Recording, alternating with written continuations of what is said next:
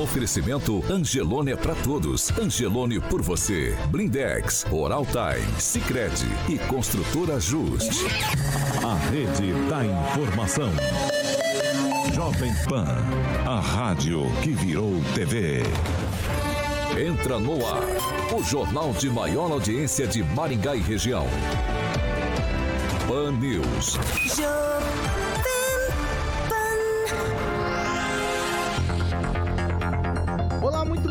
Dia! Claro, para você que nos acompanha pela Jovem Pan Maringá 101,3, para você também que está com a gente pela Rede TV Paraná ou em uma de nossas plataformas na internet. Vocês todos são bem-vindos para participar com a gente nessa terça-feira, 8 de março de 2022 e hoje é o Dia Internacional da Mulher. Jovem Pan e o tempo. Agora em Maringá, 24 graus, sol, muitas nuvens e temos possibilidades de pancadas de chuva ao longo do dia. Amanhã também sol com nuvens e temos a previsão de pancadas de chuva. As temperaturas amanhã elas ficam entre 20 e 34 graus. Agora, os destaques do dia. Pan News. Jovem Pan. Guerra na Ucrânia impulsiona o preço do petróleo, que tem o maior valor internacional desde 2008 e ainda Dia Internacional das Mulheres. Elas merecem as homenagens, mas nós temos o que comemorar? A notícia que você precisa saber. No seu rádio e na internet. Jovem Pan. 7 horas e 3 minutos. Repita. 7 e 3, Alexandre Mota, Carioca, muito bom dia. Bom dia, Paulo. Tudo bom? Vamos lá, vamos já, a gente já começa com o Cicred. Cicred, vivemos tempos de ressignificação de tudo, nossa forma de viver, de nos comunicar e principalmente de nos conectar. Mas para nós da Cicred União Paraná São Paulo, a essência de estar sempre junto e também estar compartilhando os sonhos foi o que nos aproximou. Afinal, se as pessoas são feitas de sonhos e sonhos são feitos de pessoas, o cooperativismo é feito dos dois. Cicred União Paraná São Paulo, fortalecendo conexões. 7 e 3. Repita. 7 horas e 3 minutos. Muito bom dia, Fernando Tupan. Bom dia, Paulo Caetano. Bom dia, ouvintes. E o Paraná aqui está na boa com o preço aqui em Curitiba. Continua em torno de 6,45 mais ou menos há, há algumas semanas. O interessante é que a temperatura começou a cair em Curitiba. Ontem estávamos com 20,9, hoje estamos com 20. Paulo Caetano, a máxima será de 29 e vamos andar a cavalo ou bicicleta. Ontem vocês falaram no modal diferente, a implantação de ciclo faixas ali na região do Bosque 2, eu concordo plenamente. Carros que vão estacionar em lugares mais longe, Paulo Caetano. Vamos seguir por aqui. Muito bom dia aqui, Rafael. Bom dia, Paulo. Bom dia, bancada. E bom dia, claro, né? Um bom dia especial para todas as mulheres. E estou bastante ansioso para verificar o que, que o Mamãe Falei vai, vai celebrar hoje. Muito bom dia, professor Jorge. Muito bom dia e hoje é Dia da Mulher. Ontem foi Dia da Mulher, amanhã será Dia da Mulher, enquanto houver dias, enquanto houver mulheres. Parabéns. Bom dia, Luiz Neto. Bom dia, Paulo. Bom dia a todos que nos acompanham. E celebrar esse dia especial, homenagear todas as mulheres através da Pamela, que faz parte aqui da nossa bancada. Hoje é um dia a ser celebrado, mas também um dia de luta e conquista de direitos importantes que precisam ainda avançar muito mais. Bom dia, Agnaldo Vieira. Muito bom dia a todos. Estendo o Dia das Mulheres também. Os parabéns ao Luiz Neto. Que bacana, hein, cara? Que, bom. engraçado. Pamela Bussolini, Não, muito bom mãe, dia. tem- é, falta de respeito as mulheres, né? Não, Mas tudo vamos, certo. Vamos certo, vamos certo. Ó, Pamela Bussolini, muito bom dia. Bom Parabéns. dia. Você é a nossa representante feminina aqui nessa bancada. E a gente vai estender aqui. E de- eu vou deixar você falar mais que os outros hoje, com toda a certeza. Muito bom dia. Opa! Então, Paulo, é uma honra, né, estar aqui representando as mulheres, né, que cada vez eh, estão aí ocupando mais espaços. Então, um bom dia para você, para a bancada, para o Carioca e para todas as nossas ouvintes lindas que estão nos acompanhando hoje. Parabéns. Ó, 7 horas e 6 minutos. Repita. 7 e 6. Um levantamento realizado pelo Fórum Brasileiro de Segurança Pública apontou que a violência contra a mulher continua com números altíssimos no Brasil. O país registrou 56.098 casos de estupro em 2021. É isso mesmo, vou repetir o número: 56.098 casos de estupros no ano passado, além de 1.319 feminicídio. Os números compilados a partir dos boletins de ocorrência das polícias civis estaduais indicam que um estupro ocorre a cada 10 minutos no país e um feminicídio a cada 7 horas. E em relação ao ano anterior, os crimes de violência sexual aumentaram 3,7%, enquanto os crimes contra a vida das mulheres caíram 2,4%. Entre os estados que mais registraram aumento nos crimes sexuais, por incrível que pareça, está o Paraná com um aumento de 110%. O Dia Internacional da Mulher se mostra muito mais como um dia para reflexão, quando a gente olha para esses números aqui, do que para comemoração.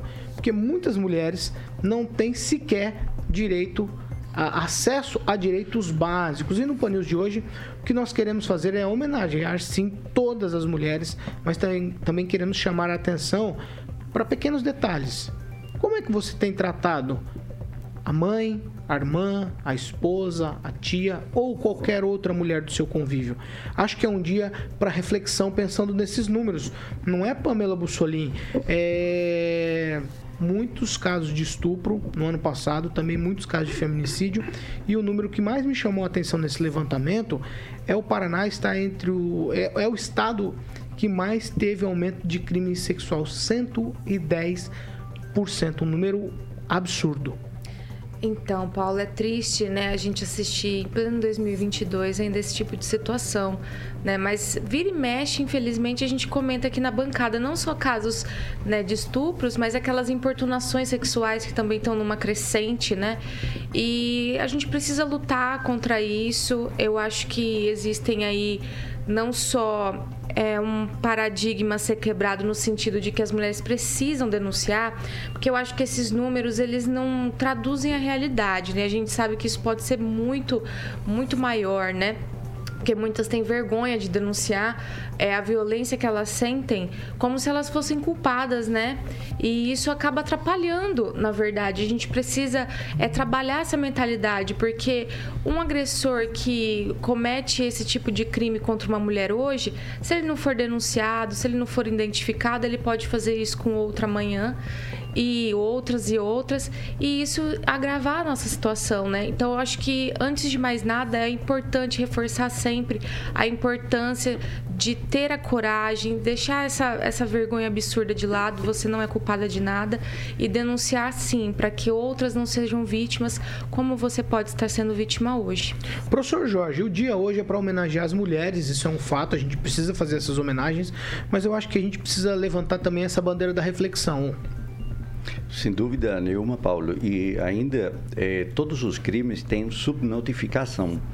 E, pelo que se sabe também, o caso de crimes sexuais, eles também são subnotificados. Então passa uma preocupação ainda muito maior quando você comenta que o Estado do Paraná está em uma multiplicação dessa violência. Então, se a subnotificação é verdadeira para os crimes, nós estamos falando que os dados para o Estado do Paraná são muito mais elevados. Daí, então, a cobrança às autoridades, que têm as responsabilidades políticas, aos gestores, de trazer e cuidar desses dados para que estes não continuem a crescer. A violência contra a mulher é psicológica, é física, se dá todo dia na nossa sociedade sexista, machista. Kim Rafael. Bom, meus colegas já né, explanaram bastante sobre essa questão realmente da violência né, é, contra a mulher. Nós sabemos que durante a pandemia também tivemos um número muito alto né, de violência doméstica, porque porque existem aí, é, como todo, a maioria das pessoas ficaram né, reclusas dentro de casa, justamente por isso houve muito mais comunicação com o seu parceiro e acabou re realmente aumentando esses casos. Mas eu queria realmente é, é, parabenizar mesmo né, as mulheres principalmente as mulheres que sustentam né, sua prole, seus filhos sozinhos, que acabam aí, é, né, eu acho que é talvez uma maioria das famílias hoje, nós temos mães que sustentam seus filhos e assim é, seguem a vida, né? Às vezes é, é até menosprezado por isso. Às vezes com um salário mínimo tem que ir lá três, quatro filhos sozinha manter a casa. Eu acho que é, meus parabéns especiais realmente porque eu vivi né, esse mundo, esse momento. Minha mãe era solteira com três filhos pequenos e foi bem complicado e eu assisti de perto essa dificuldade. Então acho que tem que ser parabenizado e lembrado, sim, com certeza, não só hoje, mas todos os dias, né, que existem sim mulheres guerreiras, fortes que não abandonaram que muitas vezes o homem acaba abandonando, inclusive, né, é, os seus filhos, por conta aí de vários problemas, mas a mulher continua sendo guerreira até o final. Fernando Tupan, sua vez para falar das mulheres, Fernando. Concordo exatamente com o professor Vila Lobos sobre o Dia da Mulher. Dia da Mulher é hoje, foi ontem, vai ser amanhã, vai ser semana que vem. Parabéns para as mulheres de todo o Brasil e a todas que estão nos assistindo. Agnaldo Vieira. Também faço as palavras do professor. Hoje, num lapso de, de sensibilidade, até de, de, de, muita sapiência, o professor realmente eh, resumiu numa sinopse do antítese o que é a mulher todos os dias, né? Eu só me fico indignado realmente com esses é, machões de cozinha, né? O Arthur Doval. Principalmente quando uh, o homem, né? A mulher não quer mais uma relação com o marido, com o companheiro e o corno fica insistindo e chegando às vezes a cometer o homicídio só porque a mulher não quis mais um relacionamento com esse ex-companheiro. Né? Então, acho que leis mais rígidas, mais proteção para as mulheres, principalmente nesses casos. Né? O, o, índice de feminicídio no Brasil ainda é muito grande e é um número que demonstra a ignorância de muitos homens aqui no país. Neto. É importante tudo que foi dito, né? E falando da nossa realidade aqui em Maringá, é, antes da pandemia, né, que onde se aumentaram os casos de violência doméstica e diminuíram as denúncias, né, devido ao, à Covid, é, houve um aumento em 2020 de 15% dos casos de violência doméstica. Nós temos a Patrulha Maria da Penha, que atende em média é, aos fins de semana é, cinco novos casos todas as noites é, de, de violência contra a mulher. E, e a questão principal, Paulo, é, é também fomentar a denúncia a esses casos de violência. Muitas dessas, dessas mulheres acabam não denunciando os seus companheiros por medo, né, por é, ameaças, como foi muito bem dito aqui, e a gente tem que cada dia mais é, se posicionar contra a violência e a favor das mulheres e que elas denunciem os casos. Em briga de marido e mulher se mete a colher sim. Então, se você conhece alguém que está passando por violência, seja ela física, ou psicológica, denuncie, porque é uma vida que está em risco. 7 horas e 14 minutos. Repita. 7 e 14. Agora a gente vai para o boletim. Maringá registrou ontem 1.070 novos casos positivos de Covid-19. Também, infelizmente, duas mortes aí nesses últimos dias, conforme consta o boletim que foi divulgado ontem. Ele inclui também dados registrados no fim de semana. E o que chamou a atenção nesse boletim aí é, é uma grande tristeza, né, para todos entre as duas mortes, uma criança de apenas 4 anos e que não tinha comorbidade alguma. Casos ativos agora em Maringá são 15.826. E aí eu vou com você, Fernando Tupan, para você nos atualizar sobre os números estaduais. A gente sempre quando fala de mortes, né, Fernando? A gente fica triste mas quando a gente fala de uma criança de 4 anos e aí a gente põe ali na frente ainda, sem comorbidade alguma, é, sendo tragada, digamos assim, pela Covid-19, é, deixa mais triste a informação, né? Isso despedaça nosso coração, Paulo Caetano. Realmente é muito triste. Mas sabe, Paulo Caetano, o, ah, o número de casos no Paraná realmente diminuiu nas últimas semanas e ontem o governador Carlos Massa Ratinho Júnior falou sobre o assunto. Falou que vai esperar a contabilização do resultado do carnaval, que o pessoal foi para as ruas e aqui em Curitiba, no Largo da Ordem, na frente do, da Igreja do Rosário, verdadeiras multidões estavam lá. Então parecia saída de clássico Atletiba, é, final de campeonato lotado. Olha, muita gente. No, nos últimos dois anos eu não tinha visto tanta gente. Então, depois de saber os resultados, que deve levar mais uns nove dias mais ou menos, o Paraná vai poder afrouxar no uso de máscara, Paulo Caetano. Essa tendência. E eh, Rafael Greca, mesmo aqui, o prefeito de Curitiba, deve embarcar nessa onda também, a não ser que ele esteja ah, bastante, eh, tenha piorado de saúde e tenha medo de acontecer alguma coisa com ele. Mas a tendência no Paraná é o relaxamento das medidas contra a Covid. Mas ontem, o, a Secretaria de Saúde contabilizou 1.900 casos e 19 mortes. O estado soma 2.347.243 casos e 42.265 mortes.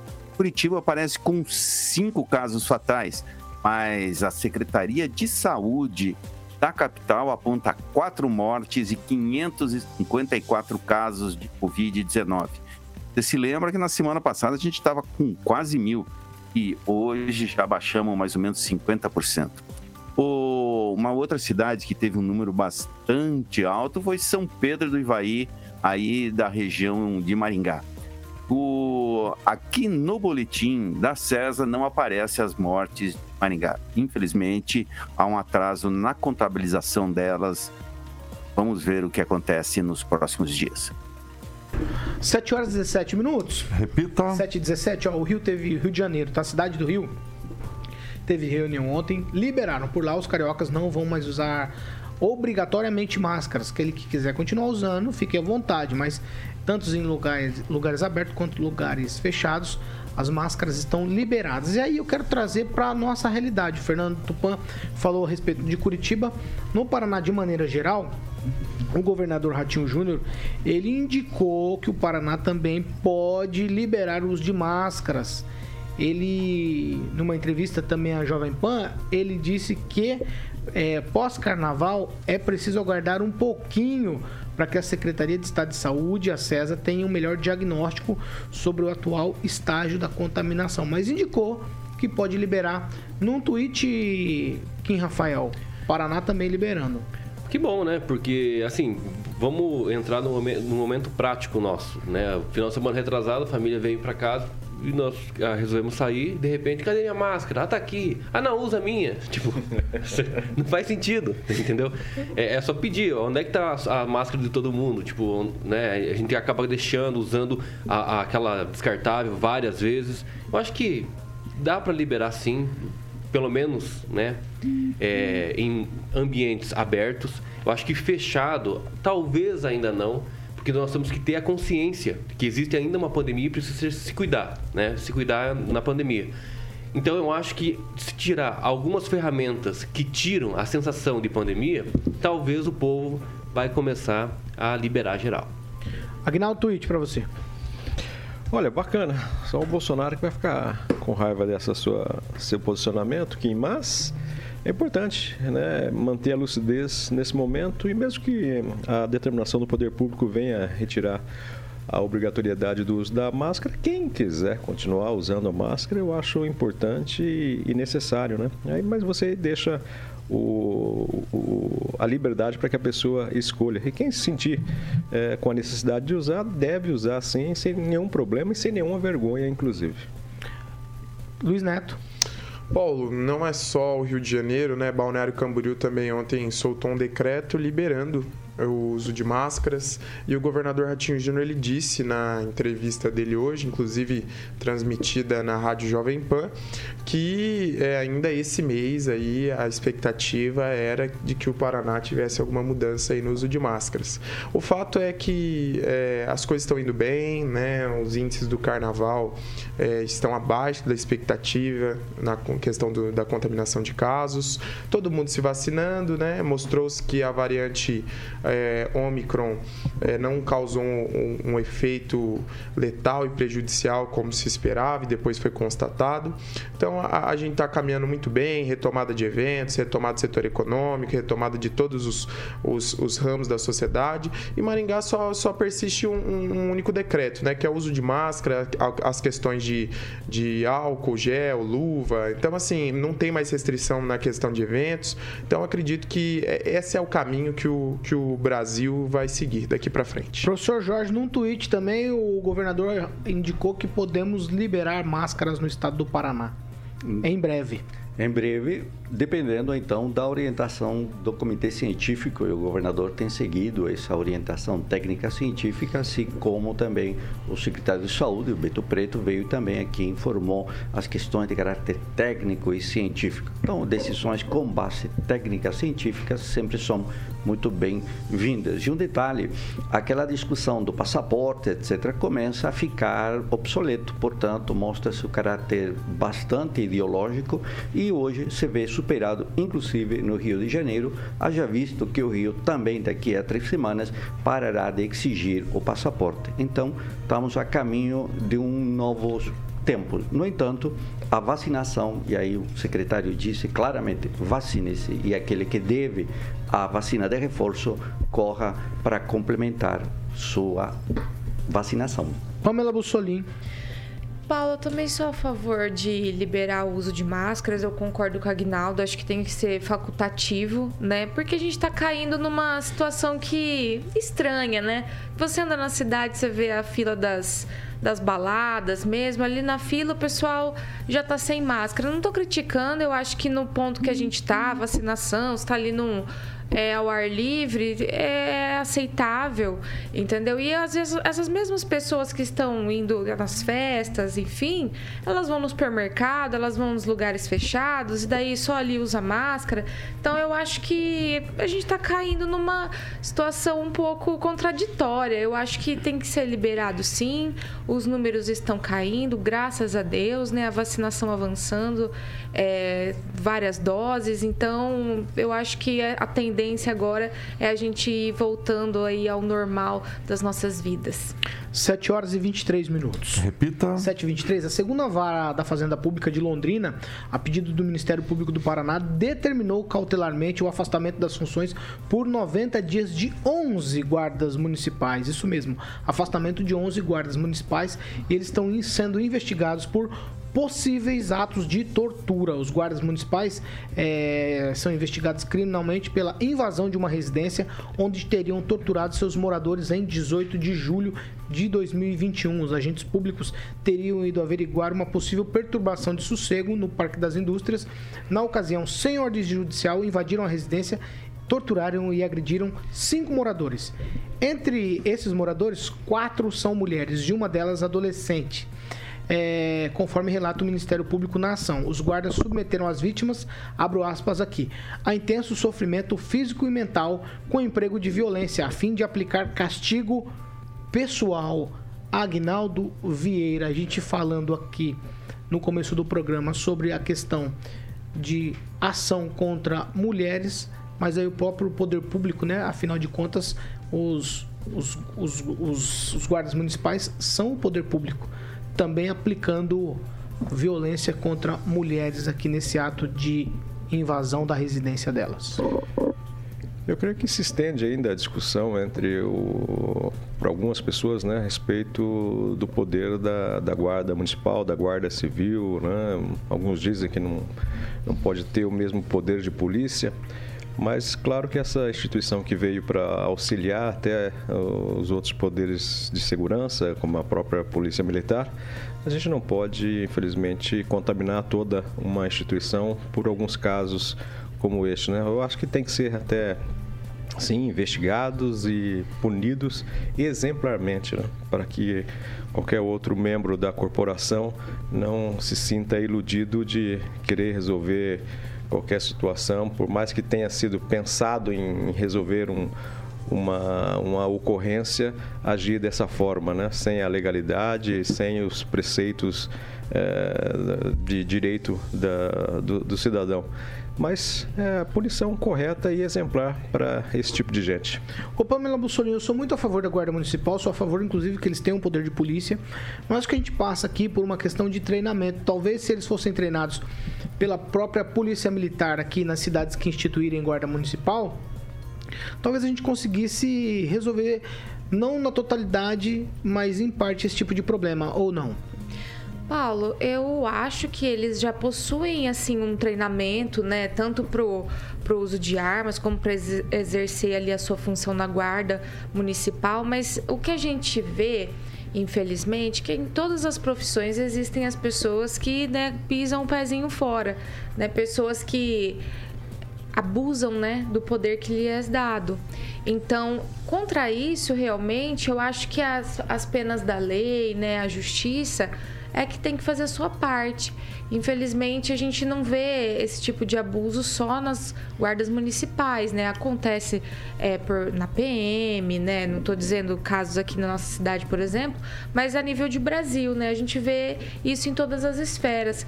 Então, eu acho que essa, essa investigação, esses afastamentos, as punições exemplares, elas devem ocorrer para que isso não se repita. Um minuto, professor Jorge. O Paulo, há que lembrar que nesse caso de violência houve golpe de cacetete, chutes, eletrochoques, tapas, socos, disparo de arma de fogo para o alto em via pública, além de grave ameaça de atirar contra os moradores. E ainda, e ainda na sequência, né, para dissimular ou ocultar os crimes, os guardas realizaram é, denúncia dizendo então que havia desacato e mantiveram de um dia para outro essas pessoas em uma cela da polícia. Então é uma situação gravíssima. Está de parabéns a atuação do Ministério Público, Gepátria de Londrina, que tem que fazer um trabalho que é complexo, que é difícil, porque realmente sempre acredita no poder público. Mas vemos que aqui o poder público abusou e desviou claramente, nitidamente, do seu poder. Luiz Neto, um minuto. Paulo, é, a guarda, eu, eu sou contra essa questão de, de comparar a guarda à polícia, porque o dever da guarda, constitucionalmente, é proteger o patrimônio público, né? Mas por que, que a guarda acaba atuando dessa forma, usando as suas funções para atuar como se fosse a polícia? É porque o Estado está falhando na questão do policiamento, na questão de contratação de novos policiais, de mandar efetivo, de equipamentos, e aí o município ele tem que assumir a, assumir a responsabilidade que é do Estado.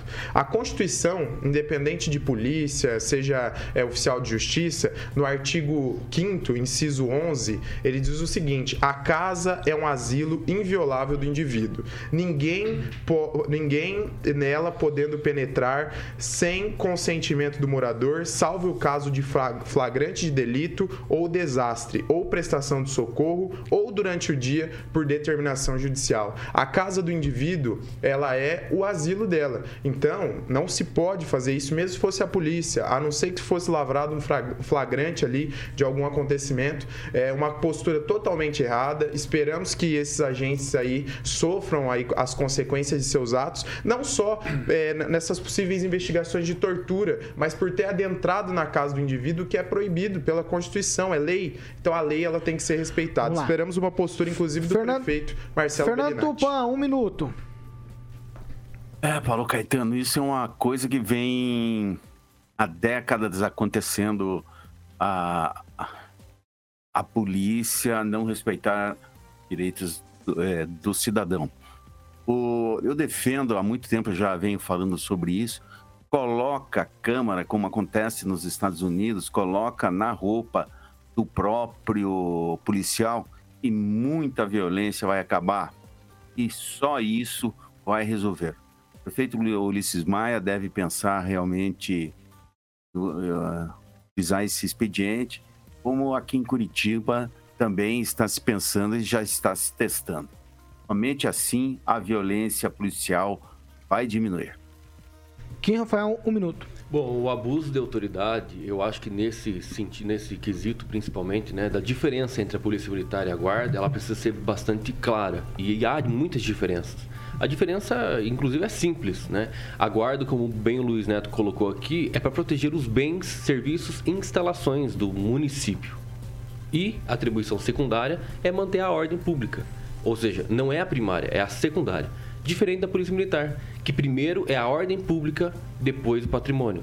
Se, o, se, o, se a guarda realmente abusou, principalmente em violar a residência, sem mandato, segura, mandato é, judicial, então automaticamente isso né, é abuso de autoridade e precisa ser verificado, investigado e se resultar sim, inclusive em detenções.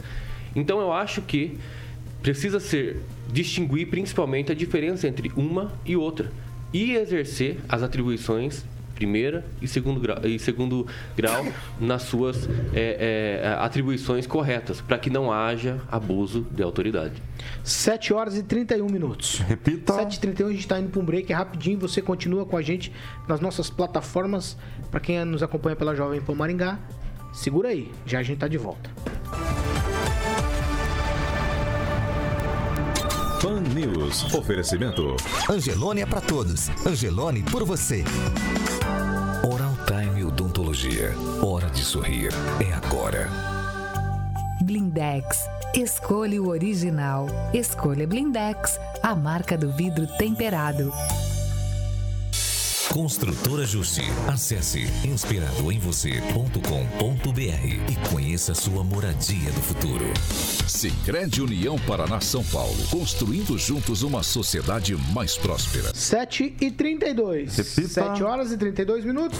Vamos lá, quem, Rafael? Leitura de participação no chat aqui na nossa plataforma YouTube, por favor. Ah, um comentário realmente triste aqui do Evelyn Cavalini. Mais de 78% dos casos de estupro são de meninas abaixo de 14 anos. Isso, infelizmente, é uma realidade.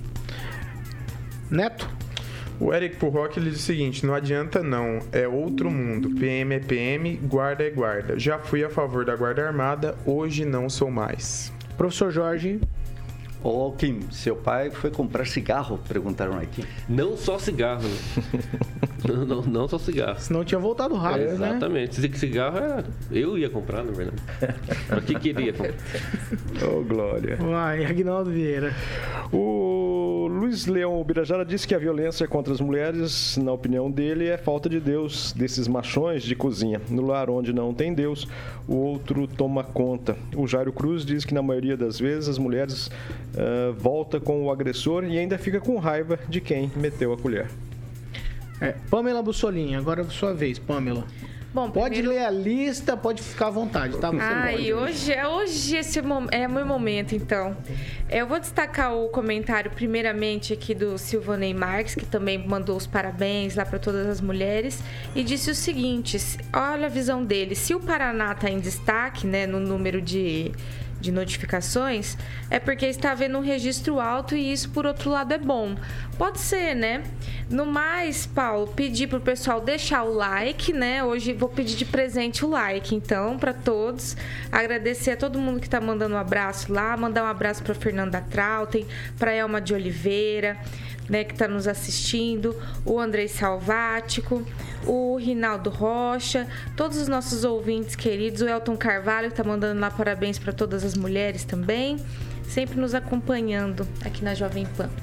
O Elton Carvalho já voltou da- das Maldivas ou não? Está em Dubai. Então. Nossa senhora, hein? Isso aí não é pra qualquer um, não, hein? Só para ouvinte do Panil. Exatamente. Ah, você tem mais alguma coisa, Kim? Rapidamente, ó, tem 10 segundos. Não tem. Travou. Travou, travou. É, HD é 386. É, tem, não dá mais tempo. 7 horas e 34 minutos. Tô só esperando o Carioca me ordenar aqui. Olha lá. 7 e 34. Repita. 7 horas e 34 minutos. A segunda meia hora do Pan News, você já sabe, é um oferecimento de Jardim de Monitermas Residência aí. É com o Carioca, ele que conhece demais aí do assunto. Vai lá, Carioca. Boa. Você também, você já foi lá, você já foi lá. Lugar maravilhoso, empreendimento Mas único. não, mas não com, com o olhar que o senhor jogou sobre aquele ambiente. Bonito, bonito. O Giba tá orgulhoso, né? Qualidade de vida que você sempre sonhou lá no Jardim de Monetermas Residência. Completo a partir de dezembro, já ficou pronto esse termo totalmente exclusivo, com aquele campo de futebol lindíssimo, piscina semiolímpica aquecida, salão de festa, sauna úmida, seca, churrasqueira e aquela estrutura linda que você pode estar fazendo um tour virtual no site Jardim de Monet Residência .com.br, é só tudo junto, jardim de Monet ligando para falar com a galera da Opção Imóveis do 3033 1300 e quem, quem vai visitar Volta, Volta pra morar. Volta pra morar. Boa, é. professor. Mandou muito bem. Aprendeu rapidinho. Aprendeu, professor. Sete... Já... Tudo que é bom é bom. Né? 7 horas e 35 minutos. 7 horas e 36, repita. Ah, virou o ponteiro. 7 e 36. Repita. 7 e 36. Vamos lá. Fernando Tupan, eu tenho uma boa pra você. Essa aqui é aquela perguntinha, Fernando, que é o meio tweet só, tá? Então eu vou tocar a bola pra você primeiro. O pessoal aí do Álvaro Dias quer saber se o senador tem ou não chance na corrida ao Palácio Iguaçu. Eles querem começar a incluir o nome do Álvaro Dias nas próximas pesquisas para o governo do estado. Que papo é esse, Fernando? Olha, Paulo Caetano, esse é um papo para pressionar o governador Carlos Massa Ratinho Júnior a fechar apoio ao ex ao senador Álvaro Dias. Mas a situação do Álvaro Dias, assim, eu posso te contar assim, não, não, tem, não tem muito jeito. O governador Ratinho ontem falou que ele é bastante próximo ao presidente Jair Bolsonaro. O, dando uma indicação clara que deve apoiar o Jair Bolsonaro caso o PSD não tenha candidato ao Palácio do Alvorada. E fala aí no governador do Rio Grande do Sul, poderia chegar no PSD, mas ainda não se sabe se isso realmente vai acontecer. Se não acontecer, eu acredito que o governador Ratinho Júnior é muito mais próximo do Jair Bolsonaro do que do Álvaro Dias. O Álvaro Dias está desde a década de 90 do século passado lá no Senado. Então, toda a contribuição que ele tinha que dar já deu. Nós precisamos colocar uma nova geração lá no Senado Federal para as ideias se arejarem. E o Álvaro tem um problema muito grande. Ele esnobou prefeitos, esnobou vereadores, esnobou é, lideranças. Quando elas iam para Brasília, batiam no gabinete é, dele, e, apesar de estar lá, ele nunca atendia ninguém. Agora, você viu, agora que a corda está no pescoço, ela resolveu andar junto com o Moro aqui pelo Paraná, tirar colo voltou a procurar lideranças, mas agora as lideranças estão esnobando ele. Então, o, a situação do Álvaro Dias é muito difícil. E o governador Carlos Massa Ratinho Júnior disse que somente no final de julho, eu acredito, falar a verdade, que as convenções vão acontecer no final de julho e comecinho de agosto. Então, somente em agosto ele vai tomar a decisão. Ah, nós vamos ficar até lá vendo o Álvaro Dias falando que. Ah, eu vou lançar candidato. E é ótimo ele lançar candidato, que, que talvez leve a maior surra da vida dele, assim, estando junto com o Requião e Álvaro Dias. E é bom lembrar que o Podemos tem o 12 tempo de televisão. O que, que ele vai falar na televisão aqui? Ó, meu nome é Álvaro Dias, sou candidato ao governo do Paraná, falar mais uma coisinha e acabou o tempo dele. Então as chances dele são, são muito reduzidas. Requião, que vai ter um tempo bom que deve fechar com o PT até o dia 31 de março, aí, segundo blogs de esquerdas ficam isso, ele vai ter um tempo basicamente igual ao governador Ratinho Vai ser muito divertida essa eleição, onde o Ratinho Júnior tem todas as chances de vencer por ter sido o melhor governador dos últimos anos. Agora, agora tu, é mini tweet mesmo, hein? Vai lá, Neto, dê sobre Não, esse é, assunto. Ontem, ontem, ontem eu fui criticado aqui, né, por, por ter dado uma opinião sobre o Álvaro Dias e a questão do Sérgio Moro, né, dos dois que estão andando juntos. A questão é a seguinte, Paulo, o Álvaro Dias ele tá lá, como o Tupan disse, desde o século passado, deu sua contribuição, fez importantes projetos, acredito que foi um bom senador, foi um bom governador, mas a gente precisa oxigenar o cenário.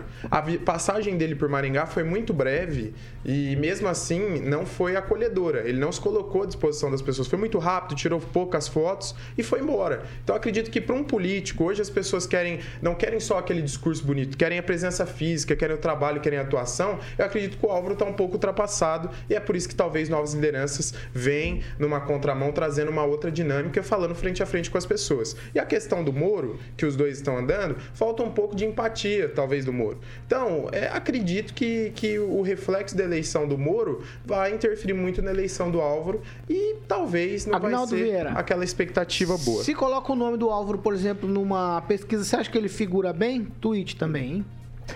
É, eu, eu acho que não.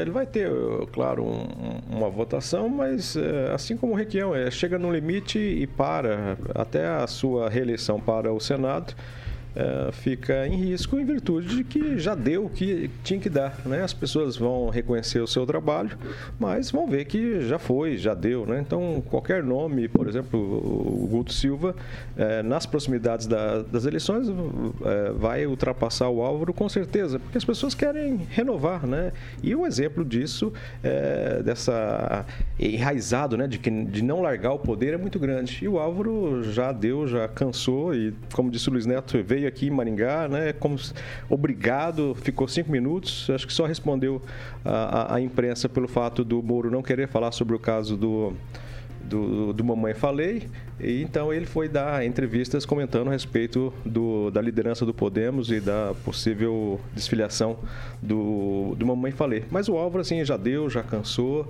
e mesmo com eh, esse sorriso que ele tem estampado no rosto, né, não é por simpatia, é que o Botox está esticando. Professor Jorge, é, é mini tweet, professor, com ele na pesquisa, muda alguma coisa no cenário? Muda.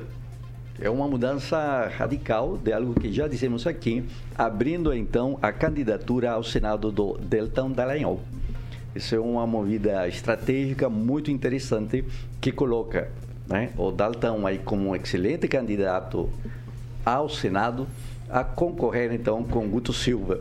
E aí está o que Aguinaldo fala. Gente jovem renovando na política aí um contra um a chance dos dois é, um dos dois ganha. Isso é muito com certeza. E ainda mais o palanque para o Moro, com o senador Álvaro Dias concorrendo ao governo do estado, garantindo ao Moro um excelente palanque também. E um quadro interessante para o Paraná. Tweet, quem, Rafael? Ah, menos que isso ainda, Paula. Ipsis literis o que o Tupã disse. Reitero tudo. Pamela Bussolini. Eu vou fazer o tweet dos tweets. Acho que o Álvaro é aquele que vai tweetar assim pra gente. Né, que a gente vai falar, oi sumido, né? Ele tá sumidinho, né? Chega por, na época de política, ele aparece, então acho que não vinga, não. Ele já foi uma boa liderança e tudo mais, mas ultimamente, não sei, eu prefiro também uma oxigenação, como o Luiz Neto falou. 7 horas e 43 minutos. Repita. 7h43, ó. Depois do barril de petróleo chegar perto aí dos 140 dólares nos mercados internacionais, depois também que a Casa Branca afirmou que está discutindo com outros países uma proibição na importação do petróleo russo, o governo, o governo brasileiro deve, deve, pelo menos sinalizou que deve aceitar uma mudança na política de preços da Petrobras, que vem sendo defendida por alguns pré-candidatos à presidência da República. Ontem, o presidente Bolsonaro criticou a paridade no preço do petróleo, disse que o governo teria uma reunião que seria hoje para discutir medidas para a Petrobras não repassar toda a alta dos combustíveis para o consumidor. Aí muito se fala em congelamento no preço ou uso do dinheiro do lucro da Petrobras que vai para o governo para fazer uma equalização nos preços aí dos combustíveis na bomba. Numa entrevista à Jovem Pan, o diretor da Associação Brasileira dos Revendedores de Combustíveis, o Rodrigo Zingales, ele disse o seguinte: eu pensei aqui a fala dele, achei bastante interessante e coloco aqui entre aspas. Eu acho que é muito importante que os nossos governantes, e principalmente a área econômica, aqueles que são mais favoráveis ao liberalismo, vejam que a gente está numa situação bastante peculiar. Que é importante que nesse momento a gente pense no Brasil e não pense em um grupo restrito de acionistas ou mesmo numa ideologia de uma política liberal. E especificamente nesse momento, combustíveis deixem de aumentar, porque isso é péssimo para o revendedor, péssimo para o consumidor e é péssimo para o Brasil. Eu fecho aspas aqui para Rodrigo Zingales, que é é, da Associação Brasileira dos Revendedores de Combustíveis. E aí eu toco a bola para vocês, sinalizando uma mudança aqui na maneira que o Brasil é, faz a cotação, os preços dos combustíveis no país, já que chegamos na casa dos 140 dólares. Desde 2008 não vimos um preço tão alto no barril de petróleo. E eu começo com Luiz Neto. É, Paulo, é, o que a gente analisa é o seguinte, né? Nós estamos vivendo algumas questões no mundo todo, a guerra da Ucrânia interfere bastante também nessas questões de, de política de preço. É, interferir na Petrobras, eu acho que é um desafio muito complexo para o governo que defendeu é, algo diferente, né? Mas quando se fala a nível de Brasil, nós que somos produtores aí, que somos, é, somos um país que extrai petróleo, a gente devia repensar em algumas alternativas e aqui com certeza deveria é, ser mais barato, já que o petróleo sai daqui. É, mas vale essa análise, a gente tem que, tem que aguardar as decisões do governo. Não dá para prever nada, tem que ver se vai ser assertivo de fato. Agnaldo Vieira, barril a 140, é, presidência, tem reunião hoje para rediscutir a maneira aí, se fala em congelamento, se fala em também usar o dinheiro do lucro. O presidente da, dos revendedores aqui de, de combustíveis dizendo que é hora de pensar no consumidor, no revendedor, porque tudo isso é muito ruim para o Brasil. O preço alto no petróleo já faz alguns dias que não tem reajuste. É um monte de ingredientes que nos coloca quase que numa posição de cheque. Para quem joga xadrez sabe o que eu estou falando.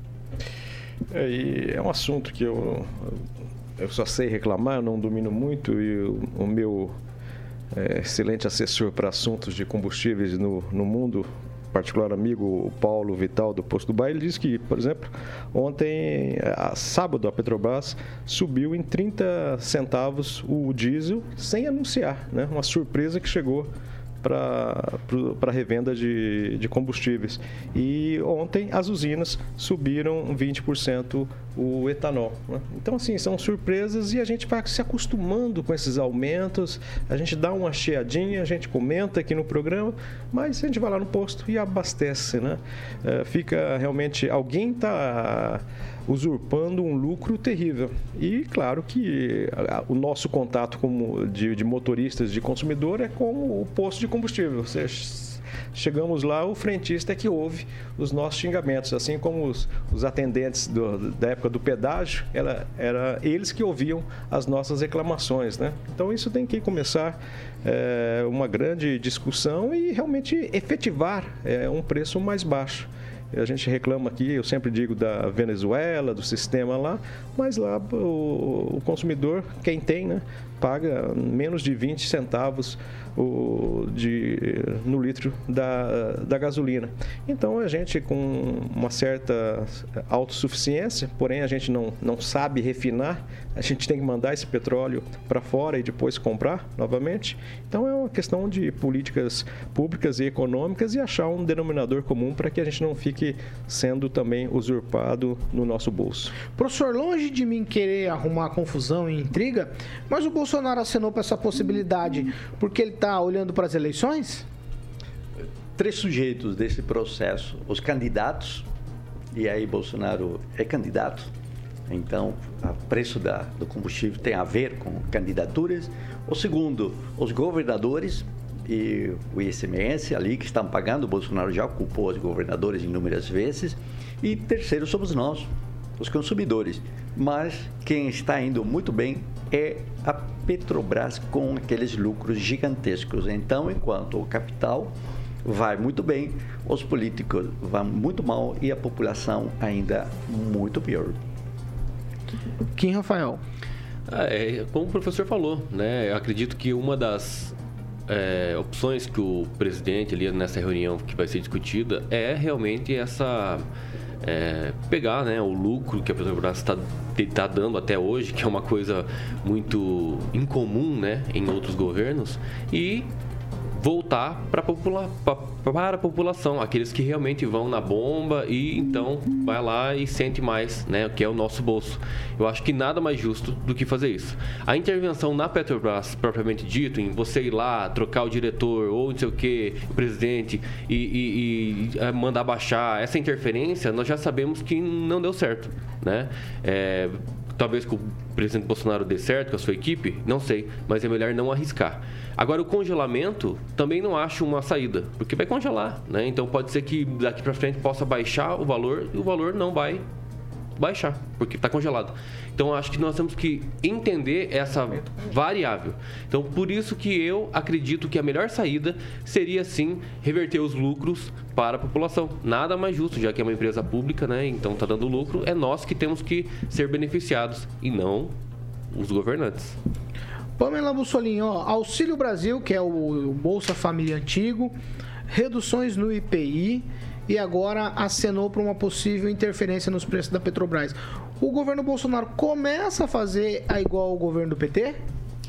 Paulo, eu acho que não. Primeiro que o Auxílio Brasil, né, no, o antigo Bolsa Família, acho que não dava nem metade do valor que é pago hoje, né?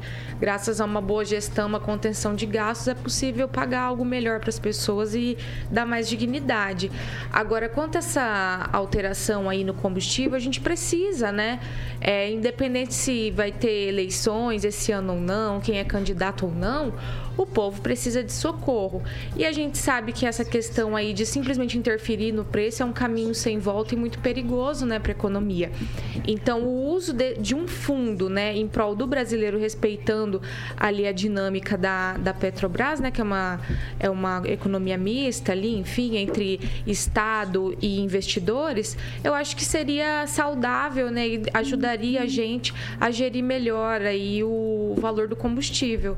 O Brasil é tão abençoado, né? Ele tem, é, tem essas reservas de petróleo, ele é um celeiro do mundo, a gente tem a produção elétrica, né? Através aí dos nossos recursos hídricos, mas a gente precisa gerir melhor mesmo os nossos recursos para que a gente se torne cada vez mais assim autônomo no sentido é, de, de um combustível, para que a gente não sofra tanto com, com, como é que eu posso dizer, variações externas, né? Porque esse, esse preço aí do barril de petróleo, 140 dólares, é devido à guerra da Ucrânia, né? E a possível ausência de oferta de petróleo no mercado, né? Que é produzido pela Rússia e tudo mais. Então, eu acho que a gente precisa, sim, investir na nossa autonomia, né? O Brasil já é reconhecido por ser um país de, de fartos recursos, né? Tanto é que o, se a gente vê aí o dólar como tá é, fechando no Brasil, Brasil, a gente está fechando com um preço é, consideravelmente bom, né, frente a tudo que está acontecendo.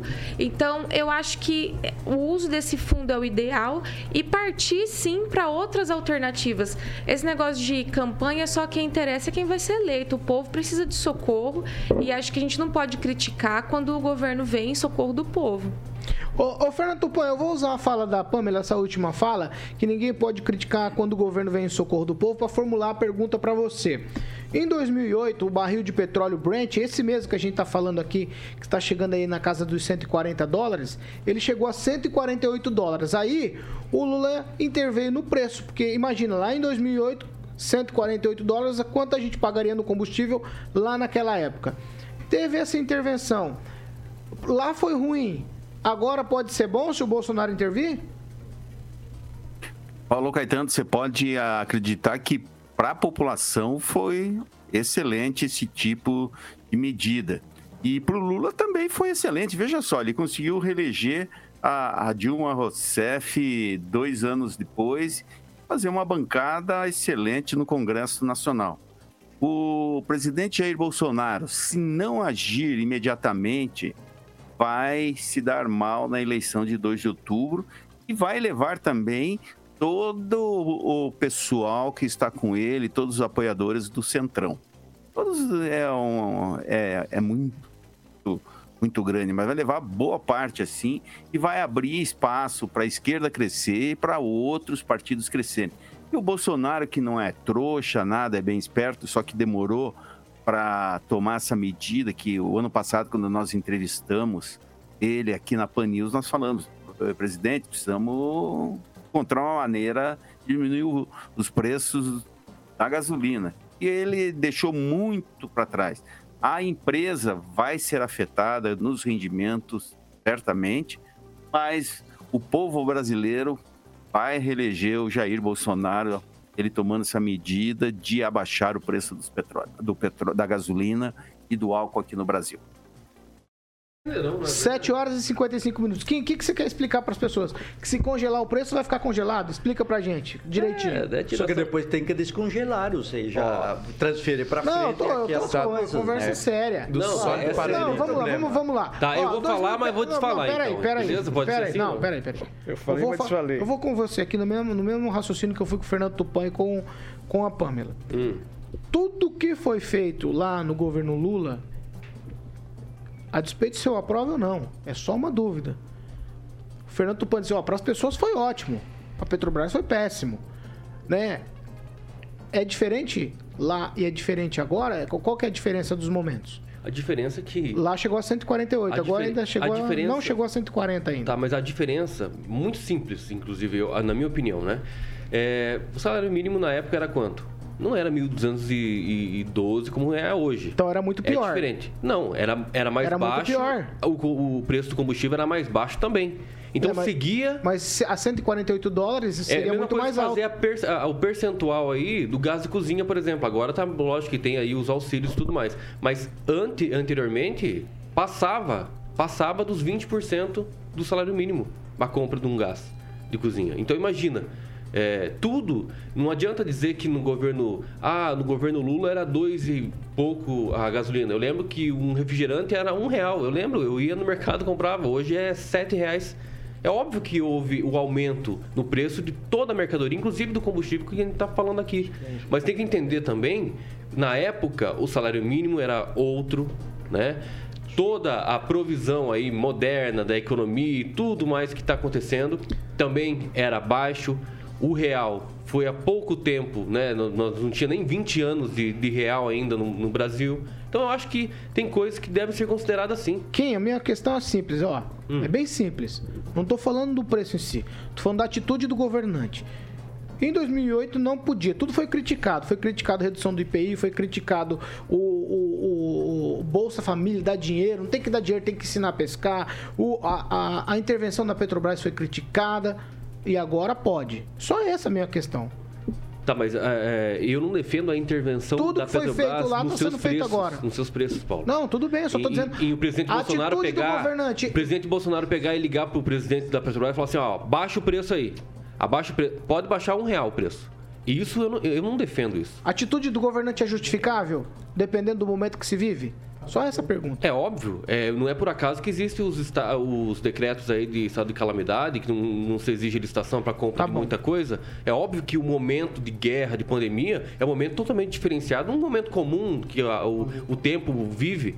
Né? Tem que ser considerado todas as intempéries, inclusive de todos os, os momentos.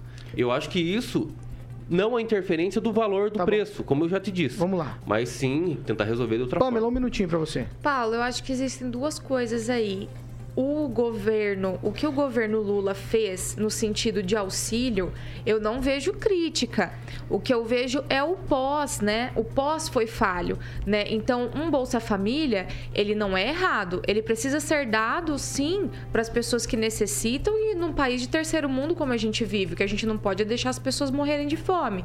O problema é não ter um pós. Como tirar a a- essa família dessa situação de vulnerabilidade? Outra situação.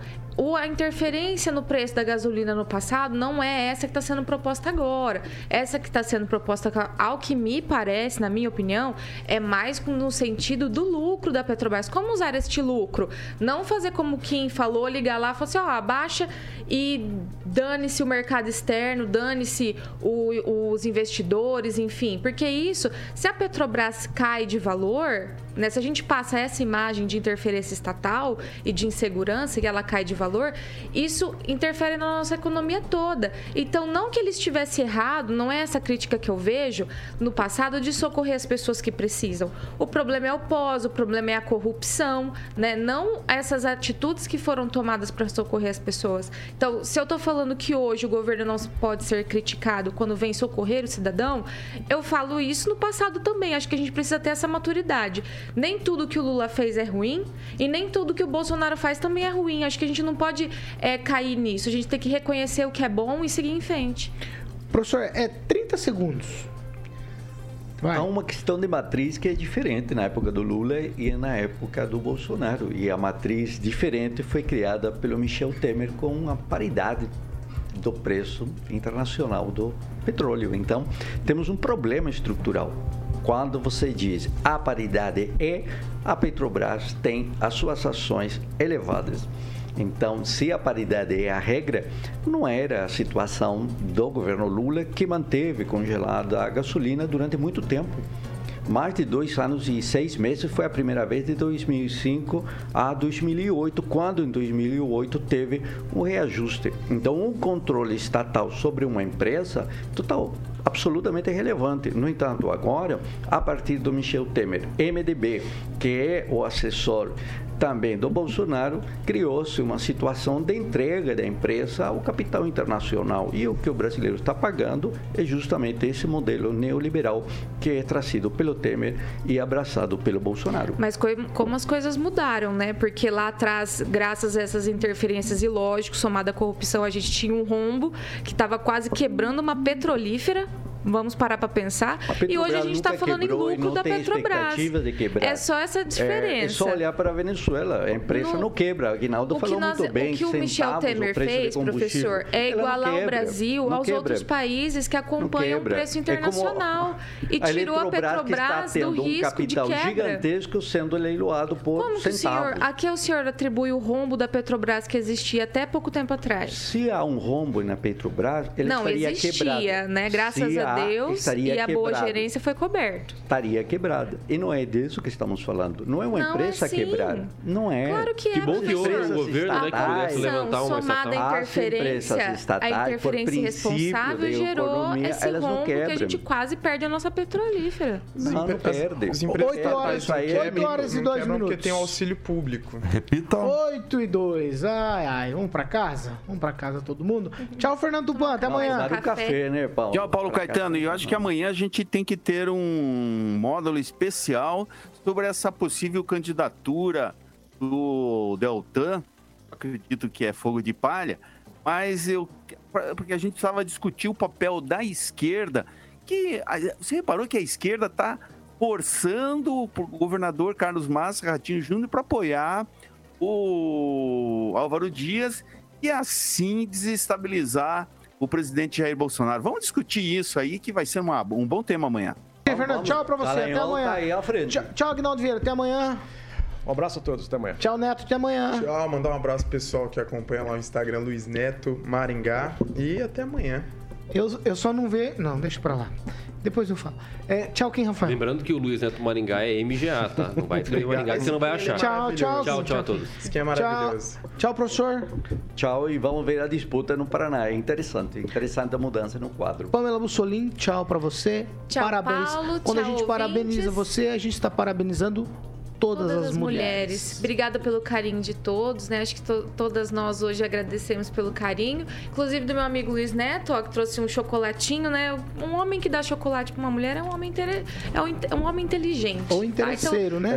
Dê, não, dê chocolate pra sua mãe, pra sua irmã, pra sua esposa, pra sua amiga hoje, que é, uma, é maravilhoso. Tá bom. que vem por aí, carioca?